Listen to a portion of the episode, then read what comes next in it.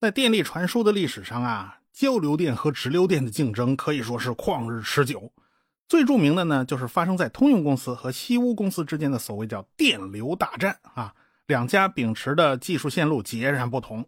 像爱迪生他们通用公司就认为啊，应该是在城市里边设立中心电站，覆盖一个小区啊，就有点像咱们如今那个手机基站那意思啊，属于分散式遍地开花的模式。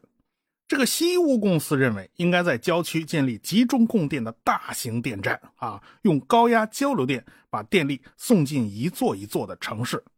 一个呢坚持低压直流电，一个是坚持高压交流电，所以双方在技术上和商业上就展开了一场充满硝烟的电流大战。因为双方都动用了大量的舆论手段，在当时的主流报纸上相互攻击啊，所以这个吃瓜群众就特别多。这场大战最终的收官是在尼亚加拉水电站的建设项目，要把大瀑布的水利资源变成电能，输送到几十里之外的水牛城布法罗。靠爱迪生那个直流电技术啊，就完全不可能实现，因为电压实在太低了，在电线上就会白白损耗掉大量宝贵的电能。你只能靠高压输电技术才能实现低损耗的电力传输。只有交流电呢，可以非常方便的调整电压。你可以用变压器把电压给它升上去，你也可以倒过来啊，把电压给它降下来。直流电呢就很难做到随意调整电压。像特斯拉这种名人吧，他最大的一个贡献呢，就是引入了多项交流电技术。这个技术使得交流电不但可以用来照明啊，就是点亮电灯泡啊，也可以用来提供动力，驱动电动机。交流电动机的成本低，结构紧凑，也不需要怎么维护，因此呢，交流发电机的系统就代替了笨重复杂的直流发电机系统，成了主流。与之配套的交流电动机也就成了工业生产的标准动力。尼亚加拉大瀑布呢，恰好是美国和加拿大两国的分界线，在美国一侧和加拿大一侧呢，各有一座特斯拉的铜像。美国这边的呢，是特斯拉端坐在凳子上。低头看着手里摊开的图纸，加拿大那边的铜像就更有气势了，是特斯拉脚踩发电机转子，凝视着大瀑布。虽然特斯拉对于尼亚加拉电站的建设并没有直接提供多少帮助，但是他开创的技术呢，攻破了爱迪生坚守的最后一个直流电的堡垒。因此呢，高压交流电的广泛应用是谁也挡不住了。所以呢。那场电流大战最后的赢家实际上是交流电，即便是爱迪生创立的那个通用公司，后来经过摩根整合啊，把爱迪生这个人给踢出去了，也接纳了交流电系统嘛。呃，也就是说，通用公司也不再执拗于过去的直流电技术了。但是呢，有些人还是没死心，一直在研究直流电的输电技术。这个人呢，叫勒内图里，他是瑞士电气工程的先驱。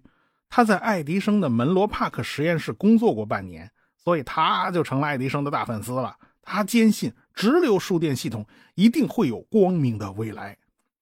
直流发电机啊是不能靠变压器来升高电压的，这一点对于远距离输电非常的不利。但是图里想到了一个办法，那就是把一大串的发电机给它串联起来。串联起来以后呢，电压就是相加关系嘛，当然也就变高了嘛。这不就等于获得了直流的高压电吗？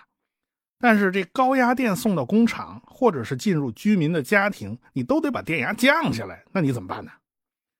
办法还是有的，就是用一种特殊的转换系统，也就是把一个直流电动机和一个发电机的机芯装在一个壳子里，用高压电带动一个特殊的电动机，然后这个电动机再带动一个普通的发电机。啊，那个既然是带动发电机嘛。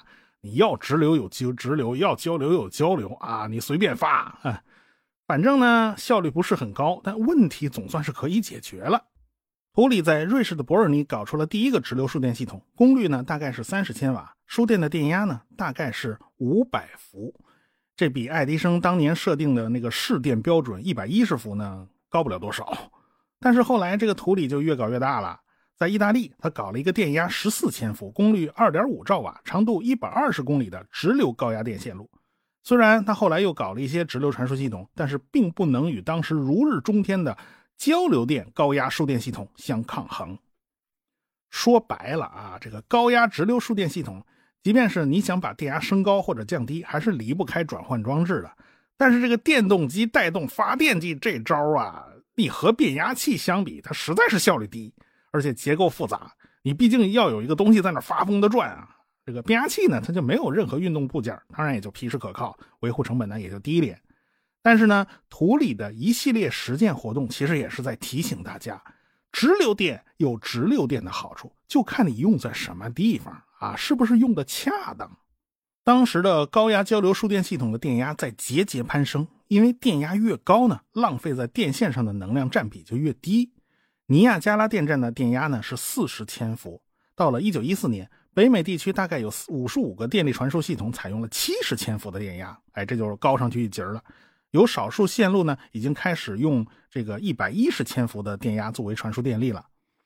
到了二十世纪的二十年代，美国开始啊用二百二十千伏的电压从内华达山区的水电站往旧金山湾区送电。到了一九二九年，德国开工建造了一条从奥地利。弗拉贝格水电站到德国鲁尔区的高压线，这条线路当时使用的是二百二十千伏的电压。因为这条线路的设计余量非常充足，到了一九六四年，部分线路被逐渐升高到了三百八十千伏，这比当年尼亚加拉电站的电压几乎就高了十倍了。到了一九六五年，开始出现七百三十五千伏的超高压输电系统，这几乎就快摸到特高压的及格线了。到了一九八二年，苏联甚至开始研发一千两百千伏的输电系统，直流特高压的及格线呢是八百千伏，交流的呢是一千千伏。当时苏联搞的已经是不折不扣的特高压线路。大家都知道啊，苏联的特点是地域极其辽阔，西伯利亚的水利资源是非常丰富的，而且还有丘明油田这个可以和中东媲美的超大油田。哈萨克斯坦呢有大量的煤炭。反正百分之八十的一次能源都集中在东边，但百分之七十五的电力负荷呢，却在乌拉尔山以西地区，也就是苏联的欧洲部分。所以，苏联对于特高压线路是青睐有加，因为别的国家没有这么大的远距离输电的需求啊。从一九八一年开始，苏联就开始建设特高压输电电路，一共呢分了五段，总长呢达到了两千三百四十四公里。当时的西方国家都是作为技术储备去研发特高压输电技术的，你只有苏联当了真，因为他们真的需要实用化的特高压输电系统。一个完整系统的建立不是那么容易的事儿。这苏联人还没彻底搞完呢，这国家已经不复存在了，苏联解体了，这哈萨克斯坦都变成外国了。继承了苏联衣钵的俄罗斯呢，早已经是元气大伤，也没有必要再维持这么高的电压。谁也没想到，这个特高压电力系统会遭遇和国家类似的命运。这领土都打了折了，这电压也跟着就打折。于是呢，这电压就下降到了四百四十千伏运行。当然，俄罗斯人也没有放弃这条线路。如果将来经济好转了，能源需求旺盛了，他们还是会想办法把这个电压给它升上去。所以，整个二十世纪啊，也并没有诞生真正的实用的特高压输电系统。最接近成功的苏联呢，也没搞定。要么就供不起，要么就用不着。毕竟老牌的工业化国家呢，都已经进入后工业化时代了，人家工厂都大量转移了，哪还用得着这么多电呢？所以啊，能源系统的格局其实是和国运息息相关的。所以叫俱往矣，数风流人物，还看今朝啊！时间进入二十一世纪，我们中国人开始进入特高压领域。说实话。我们遇到了和苏联人类似的问题。大家都知道啊，我国有一条著名的爱辉腾冲线，也叫胡焕庸线。绝大多数人口啊都是在这条线的东边，西边人口不多。但是不论是西北的煤炭，还是西南的水利资源，还是新兴的风电和太阳能，呃，都在这条线的西边。我们国家的能源分布和用户分布它也是不匹配的。沿海地区工业蓬勃发展，需要大量的电力，而且需求量还在快速增长。但是沿海地区它不产煤，不产石油，一马平川也没有多少水利资源，你只能靠火力发电站来发电嘛。火电站不是烧油就是烧煤，要么就烧天然气啊。你到底是特高压输电划算呢，还是用火车运煤划算呢？啊，这可真是个问题。当时有人计算过啊，好像似乎火车运煤还更划算一点。我们似乎并不需要特高压技术。但是，尽管我国烧煤发电的技术已经是登峰造极了啊，是在竭尽所能减少污染的排放，减少温室气体的排放，但是烧煤依然会造成环境的污染。你谁也不想天天出门戴口罩是吧？谁也不想天天雾霾天对吧？特别是对电力需求旺盛的特大城市啊，这个问题就更严重。可是啊，你需要这么多的电。就必须烧这么多煤，无外乎就是把煤拿到家门口烧呢，还是在原产地烧完了变成电力传输过来，反正横竖都是烧啊。难道这个电力给大城市用掉了，这个污染留在原产地啊？这好像也不太像话，是吧？其实啊，大家心里都明白，这个金山银山它也不如绿水青山呢。作为国家整体战略来讲啊，那肯定是要逐步提高清洁能源的比例。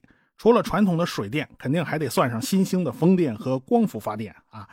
那这个风力能拿火车运吗？啊，这太阳光能拿火车运吗？这运不了吧？这个你只能靠电线把能源送出去。所以特高压输电就提上了议事日程。非大国用不得重器，我们是大国，这个技术我们不用谁用啊？天底下还有比我们中国更合适的吗？于是呢，在二十一世纪的初期，就特高压输电技术又展开了一次争论。这场争论距离通用和西屋那场电流大战已经过去一百多年了，但是讨论的焦点居然和一百多年前那场电流大战的议题是一样的：咱到底用交流电还是用直流电呢？这完了，这问题难道一百多年都没解决吗？难道不是交流电获得了压倒性的胜利吗？这事儿哪有这么简单呢？八十年代，浙江修建了一条一百千伏的高压线啊，用的就是直流电。那为什么不用交流电呢？这道理很简单啊，这条总长五十四公里的电缆是往舟山群岛供电的啊，其中包括两段海底电缆。海底电缆的总长度呢是十二公里，海底电缆它不能用交流电，它只能用直流啊。这甘蔗没有两头甜呐。这高压交流电存在几个问题啊？首先是交流电是会辐射出无线电波的，尽管不多，但是这也是能量损失啊。其次是电线和地面之间呢会形成一个电容器，电容器的这个特点呢是没有办法通过直流电，但是可以通过交流电，所以呢只要有电流在流过，那么就会不断的发生能量上的损耗。地面和架空的高压线之间的电容非常小。这个损耗呢也多不到哪儿去，但是如果是海底电缆，这电线和海水之间的距离可是很近的哟。这海水的导电性可比大地要强多喽，形成的电容也会很可观哦，足够白白消耗很多电能。所以往舟山群岛供电要走海底电缆的话，那就只能走直流电，直流不存在这些问题。交流电呢还有一个麻烦，那就是交流电有极肤效应。一根电线啊，这个直流电是均匀分布在这根导线的截面上走，但是如果是交流电，这电流就喜欢分布在交流电的表皮上走，中间它不走，你这无形之中等于是路变窄了吧？这电阻当然也就增大了。那既然如此呢，怎么办呢？好办呢，咱中间用钢缆啊，刚好可以增加强度。钢的电阻比较大，但无所谓嘛，反正电流也不打中间走嘛，在钢缆的外边。像编辫子一样，用铝丝一层一层缠着走啊！这同样的截面积，多根铝丝的那个周长比单根铝丝要大嘛，这就等于是增大了表面积，这有利于减小电阻。所以，真正的电缆的结构啊，它是很复杂的。但是对于直流电，无所谓，不至于这么麻烦。人家真是不挑食，你爱怎么来怎么来。总之，长距离的输电，呃，直流电就总比交流电的损耗小。假如要传输六百万千瓦的电力，如果采用八百千伏的交流电，传输公里一千五百公里的话，那损耗是百分之七；如果采用八百千伏直流电的话，这线路损耗就可以下降到百分之五。即便是降低电压，降到六百千伏，损耗也不过是百分之六，所以还是划算的。交流电提供的往往是三相交流啊，需要三根线或四根线；直流电是两根。啊，这电线也不便宜啊，您省一点是一点，距离长了这效益很显著啊。如今呢，各个发电厂发出来的电都要经过变电站处理，然后送入大电网。那么问题来了，你发出来的电频率是多少？交流电的电压是随时波动的，你送的电要送进电网，是不是这个波动的频率也和步调都要和大家保持一致啊？啊，你要是不一致，送进去以后就没有办法同进退，而互相捣乱，形成的波形就会发生抵消。你这不平白无故又多了一笔损失，你别小瞧这点损失哦。其实整个大电网的调控机制是非常复杂的，各个变电站之间、各个开关闸刀之间都要求严格同步，这就是大家必须齐头并进，一点都不能错乱。为了保持大家的步调完全一致，需要非常精密的授时，也就是非常精密的时间。这个精确的时间是从哪儿获得的呢？说出来你可能想不到。过去啊，这个精确的时间来自于美国的 GPS 卫星系统，因为每一颗 GPS 卫星上都带着一个原子钟，这个原子钟可以提供非常精确的时间信号。但是我们的国家电网怎么能受制于人呢？好在我们现在有了自己的北斗导航系统。我们自己也能提供非常精密的授时信号，所以我们国家的电网开始逐渐替换掉美国的 GPS，改用北斗系统。这个北斗系统也是国之重器啊，没这个东西，你的安全就是没有保障的。呃，有点扯远了啊，我们还是回来讲特高压直流电系统。但是直流电系统最大的麻烦呢，是改变电压非常麻烦。你交流电弄个变压器就能搞定，那直流电呢，麻烦的要死。但是随着大功率半导体技术的进步，直流和交流之间的转换问题已经不大了，完全可以用交流发电，然后升到升到特高压，然后转换成直流电，再送上电线传输，到地方以后再转换成低压交流电啊，三百八十伏送给工厂作为工业用电，二百二十伏送进千家万户。最后啊，综合看起来，省内的短途呢用交流特高压也就足够了。如果是跨省的电力输送，呃，那还是直流特高压更划算啊！这小孩子才做选择啊，成年人是什么都要。呃，交流和直流呢，我们都可以选择。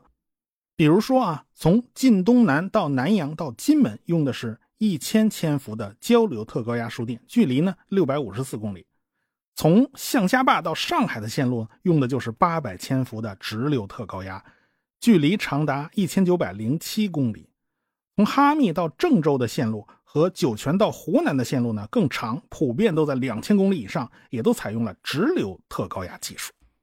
正因为我们国家的国情特殊，别人搞特高压不划算，但是我们搞特高压就正合适。我们在这方面倾注了多年的心血，无数的工程技术人员啊，把自己的青春和汗水都挥洒在了特高压输电这个领域。付出越高嘛，当然回报也就越大了。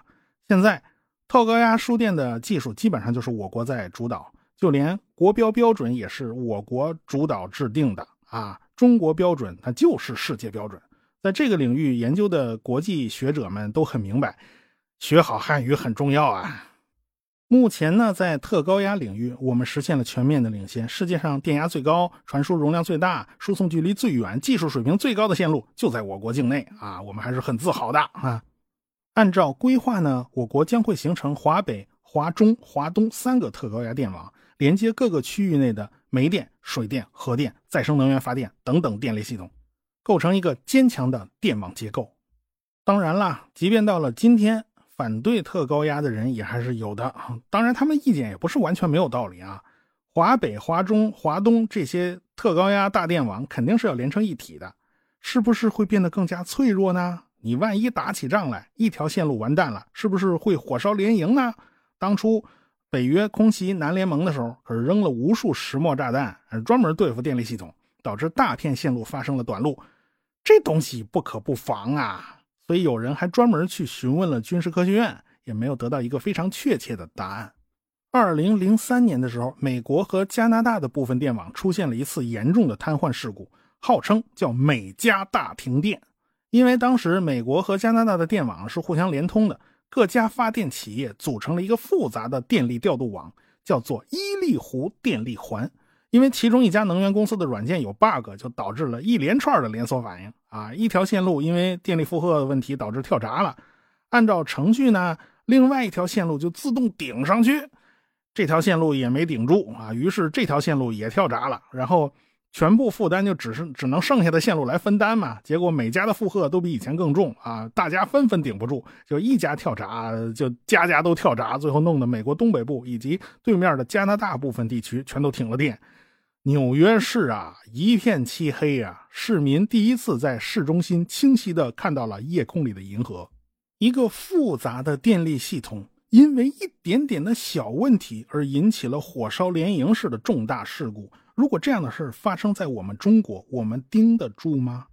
二零零六年的那场大雪就导致了电力的中断，电力驱动的火车全都被困在了铁轨上。虽然一晃过去十几年了，但是想必大家还记忆犹新呢。这叫吃一堑长一智。对此呢，国家相关的科研部门都是有办法应对的，而且很早就开始进行模拟仿真计算了。我们要相信专业人士的水平。因为人家就是吃这碗饭的，我们能想到的，人家当然就早就想到了。对此，我们抱有足够的信心。说到底，现在的中国是一个工业化的强国，有能力、有决心解决遇到的一切技术问题。当年爱迪生和特斯拉有这股劲头，正是他们开创了第二次工业革命。